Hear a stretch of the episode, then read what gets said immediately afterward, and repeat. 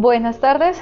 El presente podcast es un ejercicio académico del programa de salud realizado para el curso de bioética con el docente Pedro Pablo Aguilera desde la Universidad Santiago de Cali. La responsabilidad de lo que dice es únicamente de quien realiza este podcast. En este caso, soy yo, Julieta Álvarez Jaramillo. En este podcast vamos a hablar sobre la endocarditis en pacientes postquirúrgicos. ¿Qué es la endocarditis? Es una infección del endocardio, que es el recubrimiento interno de las válvulas y las cavidades cardíacas. Por lo general, la endocarditis se produce cuando bacterias u hongos u otros gérmenes de otra parte del cuerpo, como de la boca, se propagan a través del torrente sanguíneo y se adhieren a las zonas dañadas del corazón. Si no se trata rápidamente, la endocarditis puede dañar o destruir las válvulas del corazón y provocar complicaciones que pueden poner en riesgo la vida del paciente.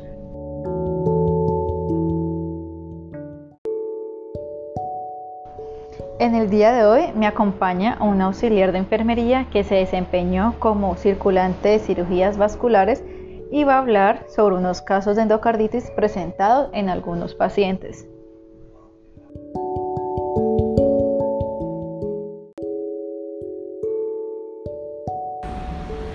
Mi nombre es Zuleimi Sánchez, tengo 20 años, soy auxiliar de enfermería. Actualmente desempeño mi ocupación en la IPS en Sanar, en el área de unidad renal. El día de hoy les voy a narrar una anécdota basada en hechos reales ocurridos en mi anterior empleo como circulante de cirugía. El área donde me desempeñaba correspondía a cirugías vasculares, realizando diferentes tipos de procedimientos pertenecientes a dicha patología. Después de los procedimientos, los pacientes trasladados a la UCI coronaria o UCI cardiovascular para su recuperación. En el transcurso de esta, los pacientes presentaban endocarditis y no solo era uno, sino que eran varios pacientes y en casi todos los procedimientos realizados se presentaba la misma situación. Al ver lo que pasaba se planteó una junta con el área de calidad y de infectología para determinar la causa del problema.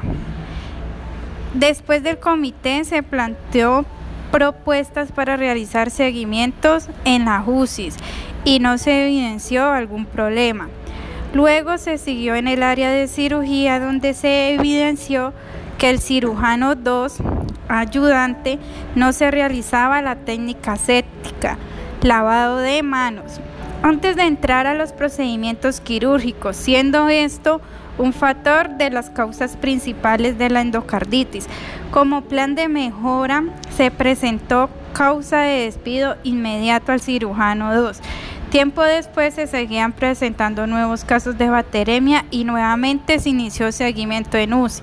Se evidenció que los pacientes que requerían de tratamiento de hemodiálisis estaban siendo dializados con una mala higiene de manos y un mal traslado de las máquinas de diálisis por parte del personal, ya que ellos no se cambiaban los guantes INE y no se lavaban las manos y el forro de las máquinas no lo desinfectaban cuando realizaban traslado de una unidad a otra.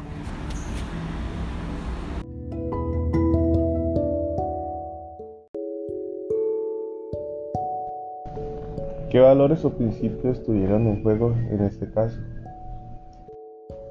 En el caso anterior, se percibe el incumplimiento del principio de bioética de la no maleficencia, pues los profesionales de la salud son conscientes de que para realizar tareas asépticas se deben realizar el correcto lavado de manos y usar apropiadamente los elementos de protección personal para la protección del paciente y del trabajador.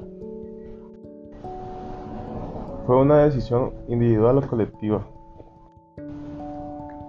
El ser conscientes del lavado de manos y del uso de los elementos de protección personal de manera individual los hacen responsables de los eventos que se puedan presentar en el paciente, en este caso la endocarditis.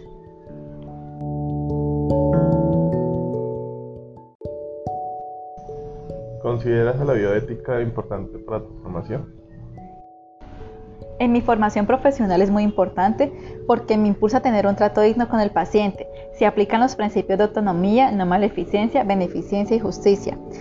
En mi área como instrumentadora quirúrgica, el consentimiento informado es de suma importancia y es la máxima expresión de autonomía, ya que se expresa el objetivo del profesional y la dependencia del paciente. Con relación a la beneficencia, siempre se busca promover el bienestar del paciente y la justicia se toma como derecho fundamental de prestarle un excelente servicio de salud a los pacientes.